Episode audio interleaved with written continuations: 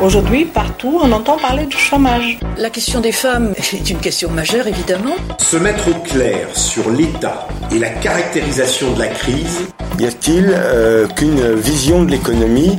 La connaissance des lois tendancielles du capitalisme. Qu'est-ce que ça veut dire? De faire de l'éducation populaire féministe, c'est important.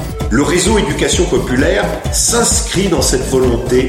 Nous essayons de donner à chacun et à chacune des outils, des moyens de réfléchir, de penser pour pouvoir agir.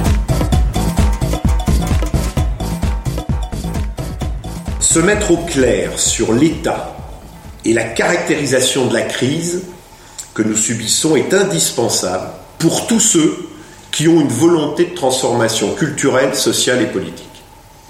Le réseau éducation populaire s'inscrit dans cette volonté de transformation culturelle, sociale et politique. La connaissance du fonctionnement de l'économie, la connaissance des lois tendancielles du capitalisme, euh, la connaissance du fonctionnement de la monnaie.